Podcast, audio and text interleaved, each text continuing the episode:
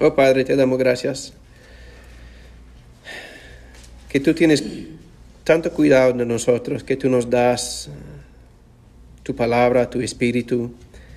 En la iglesia tú has establecido ah, ancianos, diáconos, ministros para cuidar de nosotros y gente que aman tu nombre, aman tu palabra.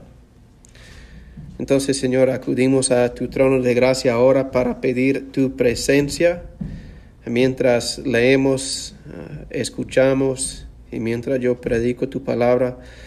Danos tu presencia para fortalecernos, animarnos, para que nosotros podamos entender lo que tú tienes para nosotros hoy. Bendícenos hoy con tu presencia, con tu sabiduría, en el nombre de Cristo. Amén. Ah, primero de Timoteo capítulo 5, empezando con versículo 17.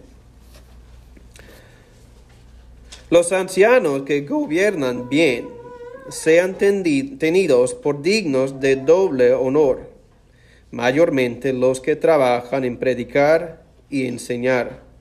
Pues la escritura dice, no pondrás bozal al buey que trilla, y digno es el obrero de su salario. Contra un anciano no admitas acusación sino con dos o tres testigos a los que persisten en pecar, repréndelos delante de todos, para que los demás también teman. Te encarezco delante de Dios y del Señor Jesucristo y de sus ángeles escogidos, que guardes estas cosas sin prejuicios, no haciendo nada con parcialidad. No impongas con ligereza las manos a ninguno ni partícipes en pecados ajenos. Consérvate puro. Ya no bebas agua, sino usa de un poco de vino por causa de tu estómago y de tus frecuentes enfermedades. Los pecados de algunos hombres se hacen patentes antes que ellos vengan a juicio, mas a otros se les descubren después.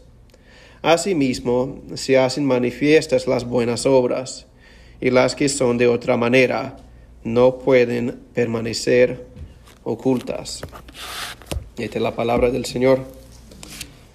A través de este capítulo hemos ah, visto cómo Timoteo tiene instrucciones para dar honra a los que merecen, los que son dignos de recibir honra.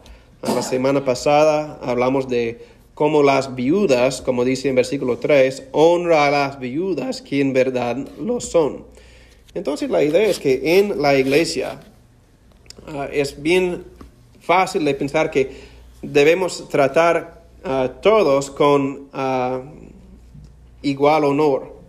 Ah, pero lo que vemos en esos capítulos es que sí, los hijos de Dios en la iglesia son dignos de honor y respeto como hijos de Dios. Pero como cristianos nosotros tenemos que tener nuestros ojos abiertos y puestos por las viudas, como la semana pasada aprendimos, porque la iglesia tiene una responsabilidad ah, especial hacia las viudas cristianas en la iglesia.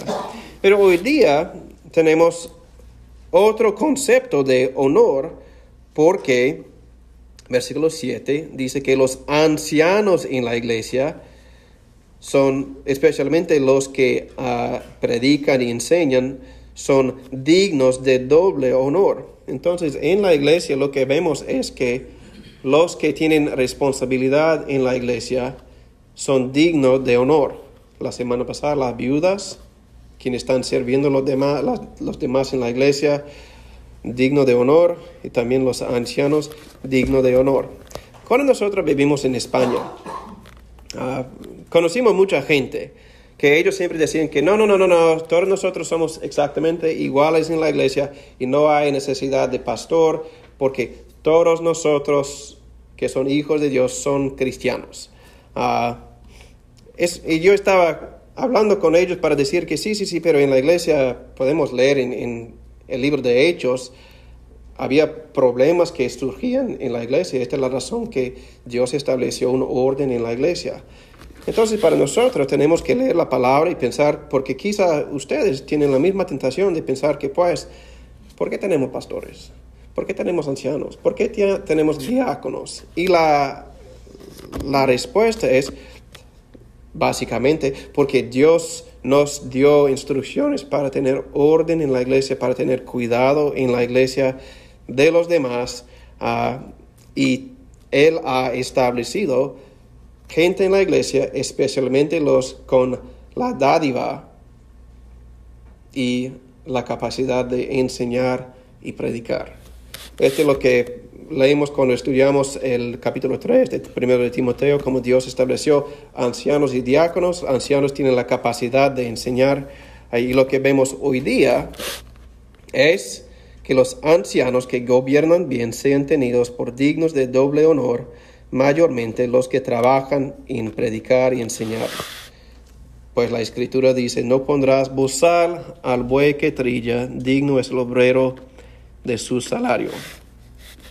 Entonces yo estaba pensando especialmente de la circunstancia de la IBL. Ah, porque para nosotros en esta iglesia ha sido más de una década sin tener un pastor que podía comprometerse completamente al cuidado de la iglesia. Entonces me imagino que ustedes, especialmente si usted ha estado aquí por, por mucho tiempo, tú estás bien consciente de los vacíos que hay en el cuidado pastoral de esta iglesia. Porque yo tengo mis otros compromisos, uh, cuando Scott estaba predicando, él tenía su propio trabajo, compromiso, él estaba intentando a, cuidar de ustedes y yo igual. Entonces me, me imagino y yo sé que ustedes pueden pensar que si solamente tuviera un pastor de tiempo completo, podríamos hacer X en el ministerio. Mejor cuidado de de los demás, mejor consejería, mejor, un montón de cosas, mejor. Uh, este es la, lo que nosotros vemos en estos versículos, es la idea que ustedes ya están bien conscientes de lo que necesita esta iglesia. Uh, porque ustedes pueden pensar, uh, ¿qué hace un pastor? En tu mente, que en un pastor ideal, ¿qué es lo que hace? Él prepara los mensajes, él viene, predica, enseña, visita a los enfermos, va al hospital, da consejería a los que tienen preguntas y dudas. Hace un montón de cosas. Traduce. ¿Cómo? Traduce. Traduce un montón de cosas para la gente que tiene necesidad. Y la idea es, cuando, especialmente cuando pensamos de estos versículos, Ah, tenemos la enseñanza aquí que dice que un pastor, un anciano que enseña y predica es digno de doble honor, pero también dice que él es digno de su salario.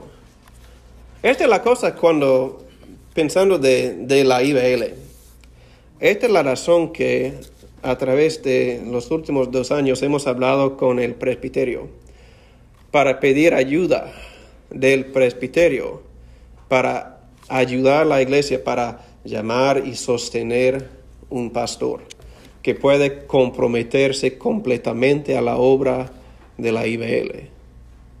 Y a través de nuestras conversaciones ah, con los líderes ah, hemos determinado que la iglesia puede hacer un parte de proveer un sueldo para un pastor. Y por eso pedimos ayuda del presbiterio para, para cubrir a lo que nosotros no podemos ahora. Y la razón que estamos haciendo esos pedidos es porque nosotros vemos que el pastor es digno de su salario y también hay tanta necesidad en nuestra comunidad Porque para hacer un ministerio eficaz, aquí necesitamos un hombre que puede comprometerse completamente a la obra. Para estar en hospital a las 5 de la mañana, para estar disponible para cuidar de la gente en la madrugada de la noche, de predicar, de enseñar, de hacerlo bien. Esta es la razón que cuando nosotros pensamos de la enseñanza de hoy, nosotros ahora más y más estamos bien conscientes de la necesidad de tener un pastor de tiempo completo y también que una vez que la iglesia tenga un pastor de tiempo completo, la iglesia ya tiene que tener en mente que nosotros tenemos, que, tenemos que comprometernos para apoyar el pastor cuando venga. Es, una, es un compromiso mutuo entre la iglesia y el pastor. Porque si la iglesia tiene esperanza que él enseña doctrina sana, bien investigada, y lo hace un buen trabajo también con las prédicas ah, bien elaboradas, claras, y también el cuidado pastoral. Este se requiere tiempo, este se requiere la capacidad de tener tiempo en el estudio, pero también tiempo para cuidar de la iglesia y para conocer a ustedes. Esta es una de las cosas que yo yo no tengo el, tiempo para conocer y gastar eh, con el tiempo con, cada persona en la iglesia porque yo tengo mis otros compromisos. Es, la razón que estoy aquí cuando puedo, pero no estoy aquí para hablar de mí mismo. La idea es de hablar que nosotros tenemos una necesidad y la necesidad es de tener, tener un pastor y un pastor es digno de honor y también digno de su salario. Esta es la cosa que en las meses que vienen, cuando empezamos a hablar de llamar y sostener un pastor, ustedes tienen que tener ya en mente que él es digno del apoyo, digno de los recursos. Y mucha gente no quiere hablar mucho de, del dinero, porque hay gente que dicen que pues, ¿por qué, vamos a tener un, un pastor asalariado? de tiempo completo cuando hay otros que lo hacen gratis. La idea es que un buen pastor tiene la motivación para hacerlo gratis, pero la, iglesia, en respuesta al deseo de él, tiene la, el deseo con las bases de la Biblia que él es digno de su salario. No estamos esperando nada de él eh, completamente gratis viene de la gratitud del corazón de la iglesia. Entonces, esta es, una cosa para empezar eso, porque ah, Timoteo tiene la responsabilidad de ah, tener ancianos en la iglesia y la iglesia tiene que entender cómo ellos deben relacionarse a los ancianos y cómo Timoteo tiene que pensar y enseñar a la gente de cómo ellos deben relacionarse a los ancianos, especialmente los que toman la responsabilidad de enseñar y de predicar. Entonces es una cosa bien importante porque los pastores que enseñan y predican, los ancianos que, que enseñan y predican la palabra, están expresando el cuidado de Dios para sus hijos. Porque un pastor fiel está tomando la palabra de Dios en serio y está repartiendo lo que el Señor tiene para su pueblo, semana tras semana tras semana, para que la iglesia de Dios pueda crecer en su conocimiento y amor de Jesucristo. Esta es la razón que es tan importante de entender qué es nuestra idea de un pastor ideal. Y debe ah, incluir no solamente lo que queremos de él, pero lo que la Biblia enseña que se requiere de nosotros, la iglesia. Ah, Pero este solamente establece uh, una parte de la enseñanza para la iglesia de los ancianos, porque uh, la instrucción aquí continúa con un, un versículo importante, hablando de versículo 19, y dice, inmediatamente después de digno es el obrero de su salario. Pero 19, contra un anciano no admitas acusación sino con dos o tres testigos. Es una cosa, cuando nosotros pensamos de un pastor o un anciano, los líderes en la iglesia, en, en cualquier circunstancia, en tu trabajo, un supervisor, todos los empleos están mirando hacia él, pensando de él, bueno o malo, porque él es el líder en el trabajo. Ah, en la iglesia, los ancianos especialmente son los líderes en la iglesia. Y los pastores especialmente, porque ellos siempre están delante de la gente. Ellos están ah, bajo más ah, observación escudriñadora reciben más crítica, de ellos sufren los ataques, rumores, lo que sea, porque ellos son los que representan la iglesia. Ah, yo no sé si ustedes han, hablado con gente que han visitado iglesias, ah, porque yo, yo tengo circunstancias en mente donde la gente dice que yo nunca voy a asistir a esta iglesia otra vez. Ah, ¿Por qué? Porque el pastor no me saludó cuando yo entré a la iglesia.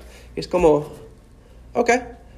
Pero la idea, el concepto es que ellos no tienen nada que ver con la iglesia ni el evangelio, solamente porque el pastor no los saludó o no los saludó de su, de manera preferida.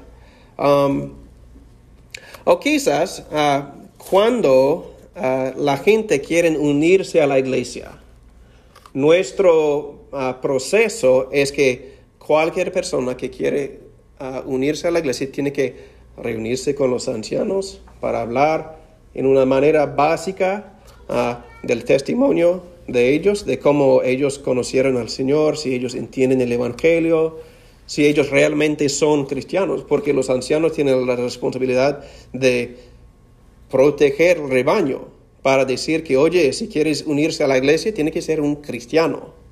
Pero la gente puede decir que los ancianos no me permitieron unirme a la iglesia. Ah, ¿por qué? Ellos me dijeron que yo no soy cristiano. ¿Y por qué? Yo soy una buena persona. Ellos deben permitirme entrar. Y la idea es que por eso por mantener la línea, por mantener la enseñanza de la Biblia, los ancianos reciben más crítica de los que están fuera de la iglesia, pero desafortunadamente hay gente, gente dentro de la iglesia ah, que no, ah, no les gusta lo que hacen los ancianos o los pastores. Y yo no digo que los pastores y los ancianos siempre hacen lo bueno, lo perfecto, lo mejor, porque la realidad es que ellos son humanos también, ellos son pecadores también, siempre con la necesidad de la gracia del Señor. Pero la idea es, la instrucción aquí es entender que en la iglesia habrá problemas y dificultades, pensando de Hechos capítulo 20, cuando ah, Pablo mismo habla con los ancianos en esta iglesia en Éfeso y dice que entre ustedes va a surgir lobos rapaces que no son amigos de la fe, pero son enemigos de la fe. Entonces la iglesia tiene que tener un sistema de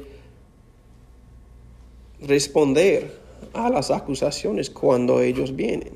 Esta es la razón que dice, contra un anciano no admitas acusación sino con dos o tres testigos.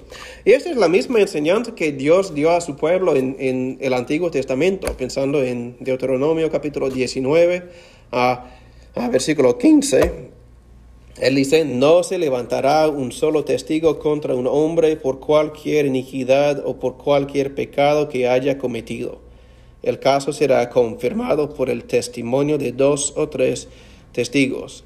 Entonces, él está diciendo que la enseñanza para determinar qué es bueno, qué es malo, cómo tener, mantener el orden en la iglesia, tiene su base en la enseñanza del Antiguo Testamento. Porque la ley de Dios en cómo responder a acusaciones así no ha cambiado. No hemos llegado a un momento en que no podemos, no podemos criticar o levantar una acusación verdaderamente en contra de una persona en la iglesia, anciano, miembro, lo que sea. La idea es que si vas a traer una acusación, debe traer un testigo también, dos o tres, sería mejor. Ah, porque la idea en todo eso es lo que vemos, porque solamente para ponerlo en, un marco ah, de entender, ah, también pensando en Mateo capítulo 18, nos da otra instrucción que el Señor nos da instrucción. Mateo 18, 15 a 17. Donde dice, por tanto, si tu hermano peca contra ti, ve y repréndele estando tú y él solos. Si te oyere, has ganado a tu hermano. Mas si no te oyere, toman aún contigo uno o dos, para que en boca de dos o tres testigos conste toda palabra. Si no los oyere a ellos, dilo a la iglesia. Y si no oyere a la iglesia, tenle por gentil y publicano. Entonces, la idea es que en la iglesia, dentro de la comunidad de fe, Dios ha establecido orden y nos ha dado instrucciones de cómo debemos ah, solucionar los problemas cuando ellos surgen en la iglesia. Ah, es una cosa bien importante porque, porque muchas veces cuando la gente piensa del cristianismo, ah, ellos quieren pensar del cristianismo como la generosidad y la ah, amabilidad de la gente. Pero nosotros expresamos nuestra generosidad y nuestra ah, amabilidad como una expresión de lo que el Señor nos ha, dado, está haciendo dentro de nosotros. Pero también para ser un cristianismo es para mantener orden y mantener la enseñanza de Dios.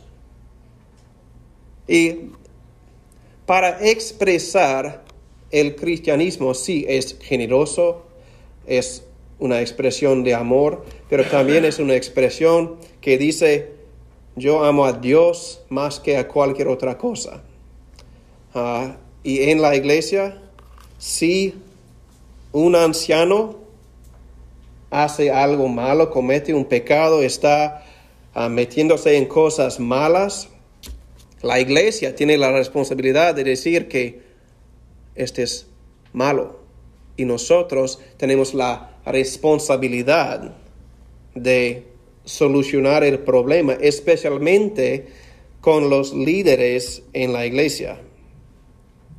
Porque cuando nosotros pensamos de qué es la iglesia, nosotros tenemos en mente ah, la instrucción de la Biblia que dice que Dios es santo y por la enseñanza que dice Dios es santo, nosotros tenemos un deseo de ser santo como Él.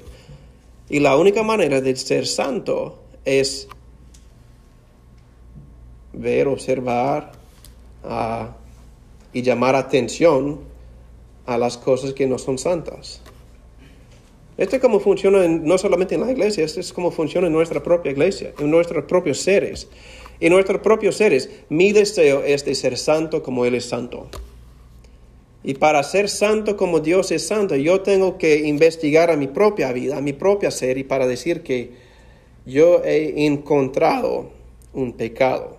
Aunque soy cristiano, yo siempre estoy encontrando lugares en mi corazón que no son tan santos como deben ser. Y yo tengo que decir, Señor, límpiame.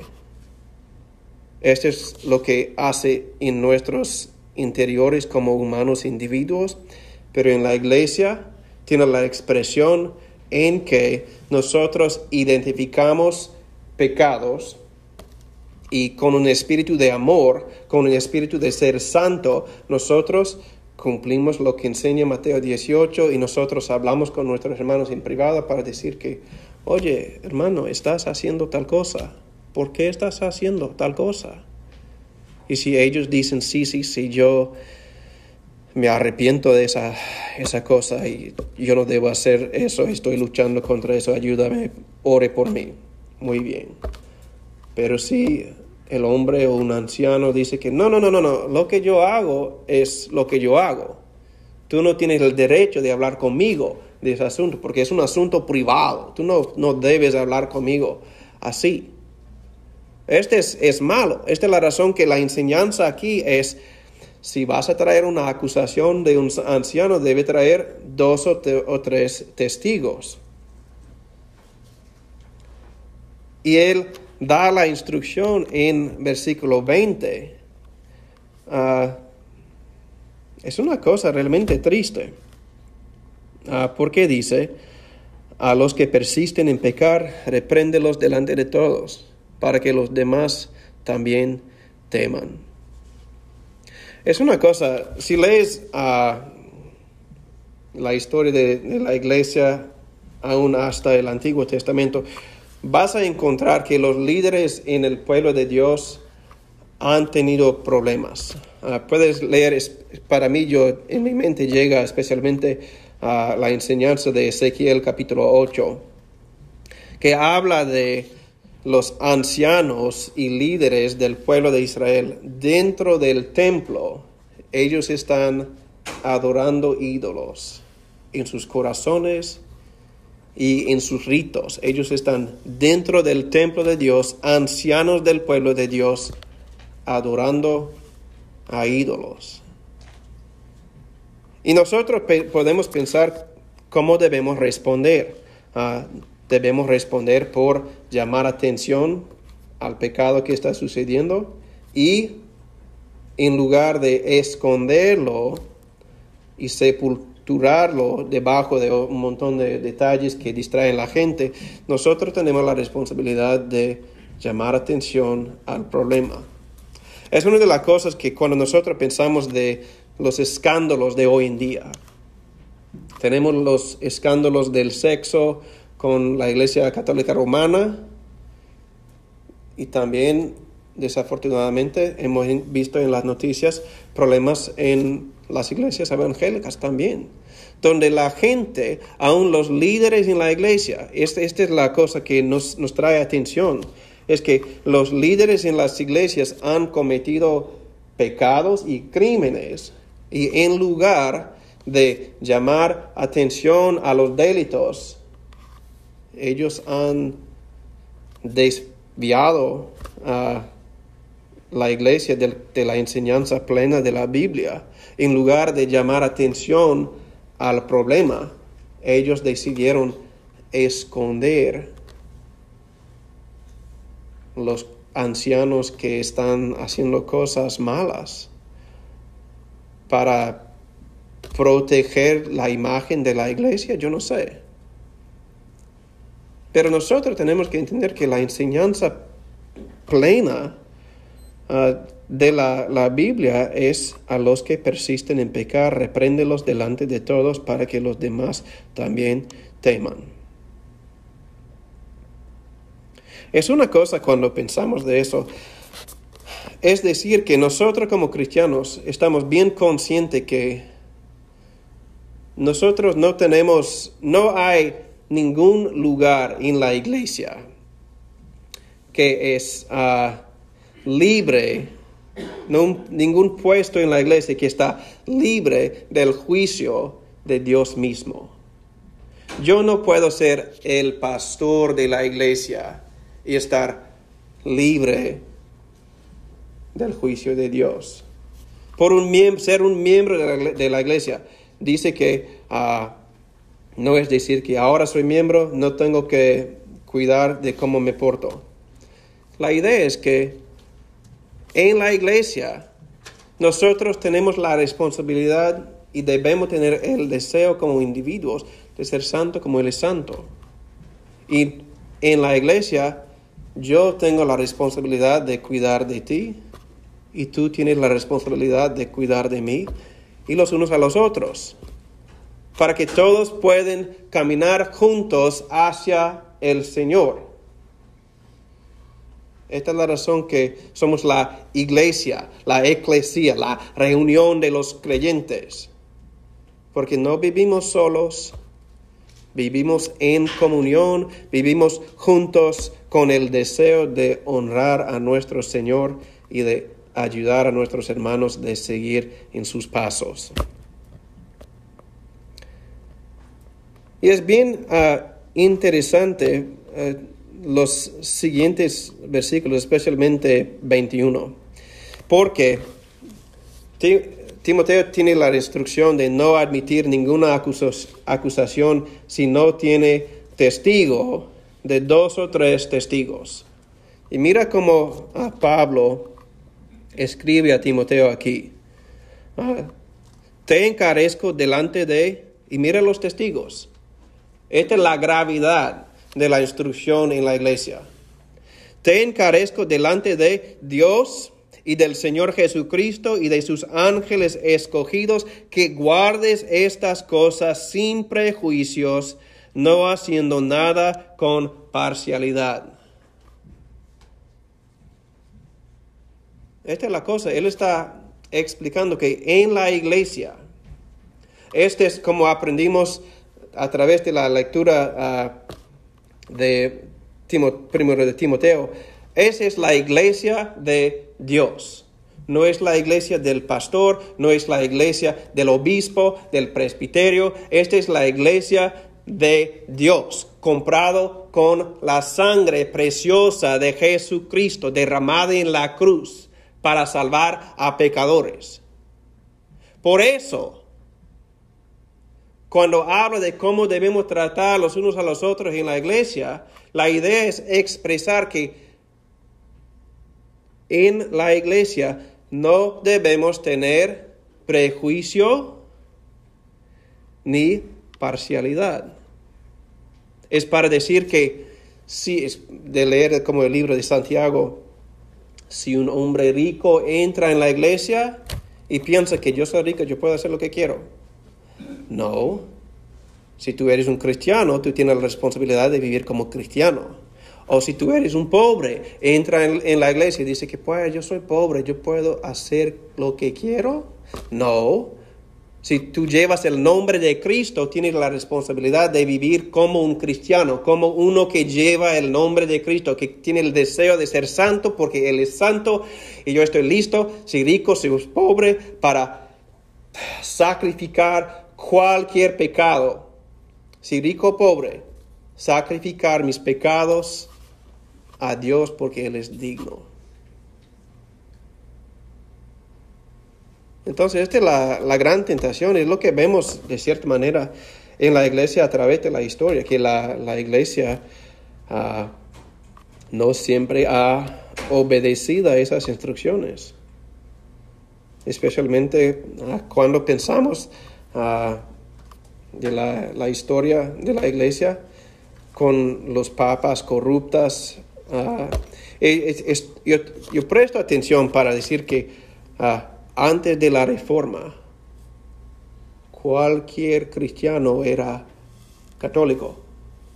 Entonces, había problemas en la iglesia católica, es decir, la iglesia cristiana, porque ellos dijeron que pues este papa es rico, poderoso, entonces él puede hacer lo que él quiere.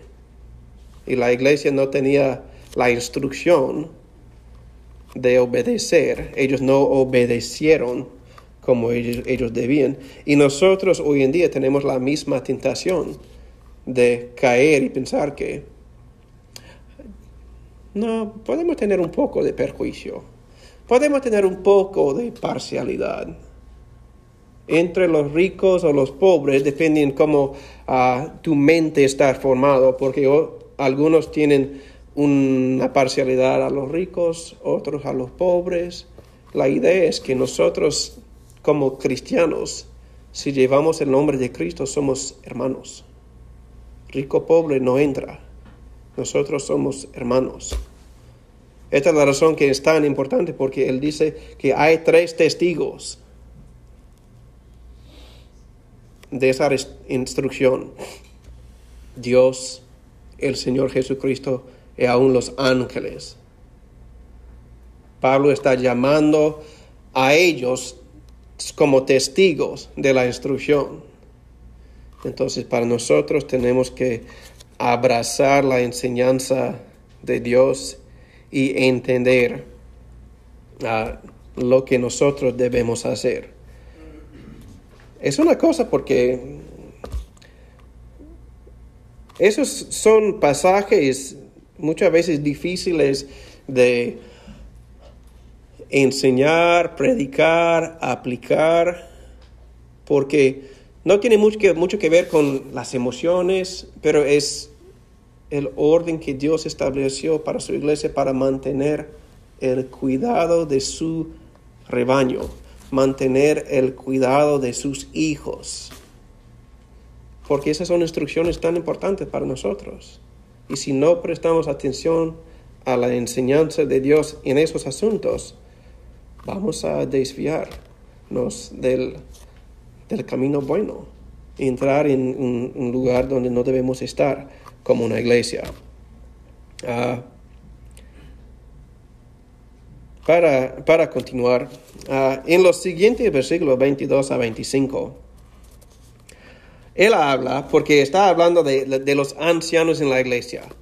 Y él dice, no impongas con ligereza las manos a ninguno, ni participes en pecados ajenos. Entonces, él está diciendo que cuando estás pensando de tener ancianos en la iglesia, cuando tienes, ah, quieres ordenar, tener una ordenación de ancianos en la iglesia, tienes que pensar lo que está pasando. Porque la ordenación es una declaración del reconocimiento que Dios ha apartado a un hombre especialmente para servir como mayordomo en la casa de Dios con la responsabilidad de cuidar de los hijos de Dios. Entonces, en la ordenación, la iglesia está reconociendo que Dios ha apartado a ese hombre para servir, enseñar, pastorear de la iglesia. Y él dice que no debes hacerlo con ligereza. Y él sigue en los versículos uh, siguientes, versículos 24 y 25. Él dice que debemos ah, no tener ah, con ligereza, no impongas con ligereza, porque los pecados de algunos hombres se hacen patentes antes que ellos vengan a juicio, más a otros se les descubren después. Esta es la razón que en las instrucciones de ancianos, en 1 de Timoteo capítulo 3, ah, dice que un anciano no puede ser un neófito, un recién convertido. Un anciano tiene que ser una persona conocida por la iglesia, reconocida de los de afuera como un buen hombre, buen testimonio dentro de la iglesia, ama a su esposa, ah, enseña a sus hijos en la enseñanza del Señor con el testimonio visto por todos. Esta es la razón que Él está diciendo que no impongas con ligereza, porque es bien fácil, especialmente de, pensar de nosotros, ok, Hemos hablado con el presbiterio, el presbiterio dice que, oye, ustedes necesitan, uh, tienen requisitos, tienen que tener la capacidad de llamar a un pastor, también necesita ancianos. Es bien fácil de solamente pensar que, ah, necesitamos ancianos, ellos tienen que ser hombres. Muy bien. Tú, tú, tú, tú, tú, listo. Hombres tenemos, ancianos tenemos.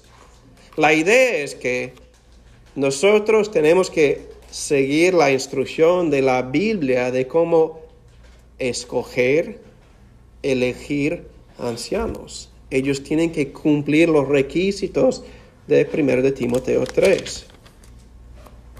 Esta es la razón que dice que no, ah, no impongas con ligereza las manos a ninguno, ni partícipes en pecados ajenos. Porque si la iglesia toma cualquier hombre de la iglesia, bueno o malo, y dice que, ah, tú eres un anciano, la iglesia está diciendo que nosotros damos aprobación a ti de que tú eres un anciano que tienes ah, los requisitos, ha cumplido los requisitos de la Biblia de ser anciano. Y si nosotros ah, como iglesia ponemos las manos por un hombre sin discernir, estamos dando aprobación a lo que ese hombre hace en la iglesia, fuera de la iglesia. Esta es la razón que tenemos la instrucción aquí que dice que no impongas con ligereza las manos a ninguno, ni participes en pecados ajenos, consérvate puro. Ah, porque ah, debes esperar ah, por eso, porque no siempre es evidente los pecados de los demás. Si yo conozco un hombre, lo conozco por una semana, un mes, y yo pienso que sí, sí, es, parece como un buen hombre. Es posible que ese no es la verdad, que en su vida personal hay problemas. Y solamente con tiempo y con relación podemos conocer si él realmente es un hombre digno de ser anciano. Y yo no puedo uh, saltar el versículo 23 estoy terminando con eso. Ah, porque el versículo 23 es bien interesante, ah, porque en medio de las instrucciones sobre ancianos tenemos esa nota personal de Pablo ah, a Timoteo, porque Pablo conoce a Timoteo y dice, ya no bebas aguas, sino usa de un poco de vino por causa de tu estómago y de tus frecuentes enfermedades.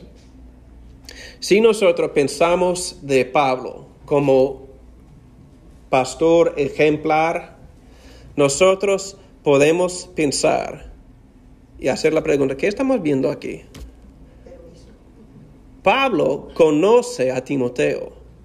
Pablo cuida de Timoteo, no solamente por su cuidado espiritual, no solamente por su buena doctrina. Pablo está expresando un cuidado íntimo de su hermano en Cristo. Este es lo que cada uno de nosotros necesitamos. Esta es la razón que Dios ha establecido su iglesia.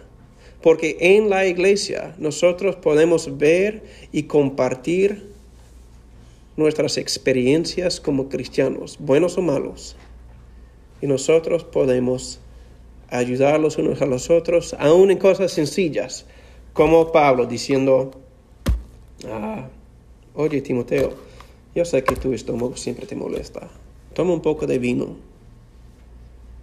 para aprovechar de las características medicinales del vino. Ah, entonces, cuando nosotros leemos eso, es que Dios cuida de su iglesia, pero también cuida de los individuos. Y cuando tiene que ver, porque siempre la pregunta del vino, ah, en la Biblia, ¿dónde enseña que entra el problema del vino? En el emborracharse. Este es, lo que vemos. Emborracharse, malo. Pero el vino ah, puede leer de Salmo a no me acuerdo la cita, tenía escrito antes. Pero la enseñanza es que Dios nos ha dado vino como una cosa buena, pero tenemos que tener cuidado como con cualquier otra cosa. Ah, Y una cosa para, para terminar, una ilustración. Ah, el uso de jugo de uva en la Santa Cena solamente empezó en el siglo XIX, como el año 1861. Entonces, por los dos mil años antes, que usaban para la Santa Cena, vino. Entonces, yo sé que la gente tiene sus argumentos, pero yo digo que pues la, la palabra misma dice que el emborracharse es pecado, pero el vino mismo, ¿qué es? Es comida. Y la comida en sí no es bueno o malo, es comida. Ah, yo creo que esta es una de las, las cosas que en la gran sabiduría de Dios podemos ver cómo Dios nos cuida. Dios nos da instrucción, Dios siempre está hablando con nosotros para decir que nosotros debemos tener un cuidado bien de la sana doctrina, del orden en la iglesia, pero también debemos expresar cuidado los unos a los otros en las necesidades físicas, diarias. Las cosas que suenan muchas veces como, como pequeñas, como Timoteo, yo sé que tiene un problema de estómago. Toma un poco de medicina. La idea es que Dios está diciendo que Él cuida de nosotros. Él mismo cuida de nosotros, nuestras almas, nuestros cuerpos, nuestras relaciones. Dios está expresando su buen cuidado de nosotros en cada aspecto de nuestras vidas. Y Él usa nuestros hermanos en Cristo para hacerlo. Esta es una de las razones que es una cosa maravillosa de ser un cristiano, porque tenemos un Padre Celestial que realmente nos cuida y Él nos da hermanos en Cristo para animarnos, corregirnos, para compartir la vida los unos a los otros como hermanos en Cristo. Oramos. Ah, Padre, te damos gracias por tu palabra, por tu iglesia ah, y por nuestro Salvador, quien dio su vida para comprarnos, para adoptarnos, de ser tus hijos. Señor, bendícenos. Ayúdanos a tener el mismo deseo de la iglesia, de ser santo como tú eres santo. Danos el denuedo de interrogar nuestros propios seres cuando encontramos ah, pecados en nuestras propias vidas. Igual, danos la integridad y el denuedo de no tener perjuicio ni parcialidad cuando encontramos hermanos en la iglesia pecando abiertamente. Señor, te damos gracias por las instrucciones que tú nos das de cómo responder a esos problemas. Señor, te damos gracias porque tú tienes tanto cuidado de nosotros que tú no nos has dejado sin respuesta, sin palabras, sin entendimiento. Que tú nos amas con un amor profundo. Y te damos gracias por todo en el nombre de Cristo. Amén.